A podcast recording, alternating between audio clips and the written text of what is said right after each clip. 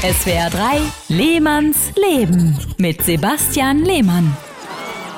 Ich mag diese seltsame Zeit zwischen den Weihnachtsfeiertagen und Neujahr. Eigentlich ist das Jahr am 25. Dezember schon durch.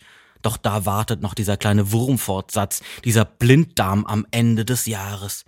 Hin und wieder explodieren Raketen am Himmel und Halbwüchsige sprengen Briefkästen in die Luft. Sonst ist es erstaunlich ruhig. Zwischen den Jahren ist die Zeit zum Zaudern und Zweifeln. Soll man sich das neue Jahr wirklich geben oder weiter so tun, als wäre noch 2019?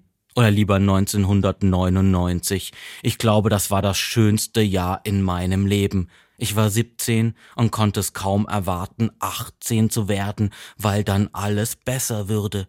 Hat sich auch nicht bewahrheitet. Eigentlich ging es ab 18 endgültig bergab. Aber 1999 war gut. Wir hatten noch keine Angst, dass intelligente Algorithmen die Weltherrschaft übernehmen, sondern dass unsere Computer abstürzen würden, weil sie eine 2 statt einer 1 in der Jahreszahl schreiben sollten. Zwischen den Jahren ist wie 1999. Das Schlimme steht erst noch bevor. Man hat aber keine Ahnung.